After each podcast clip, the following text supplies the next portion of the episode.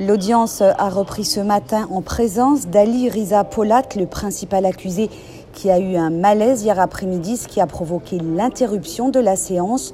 Polat est donc de retour dans l'enceinte de cette cour d'assises après un test Covid négatif. Mais le président a de nouveau suspendu l'audience quelques instants aux alentours de 11 heures car Polat se sentait mal à nouveau.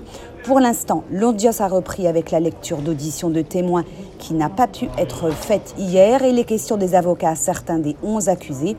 L'agenda du procès a été un peu modifié hier suite au malaise de Polat. Les plaidoiries des parties civiles devraient débuter cet après-midi à 14h30 avec les avocats des associations CRIF, UEJF, LICRA, SOS Racisme et MRAP.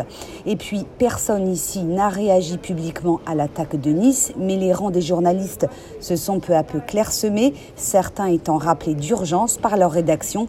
Les têtes sont penchées sur les téléphones et chacun commente à voix basse alertes infos qui tombent régulièrement. Ce que je peux vous dire, c'est qu'autour du palais de justice et même à l'intérieur, les contrôles de police et d'identité ont été renforcés.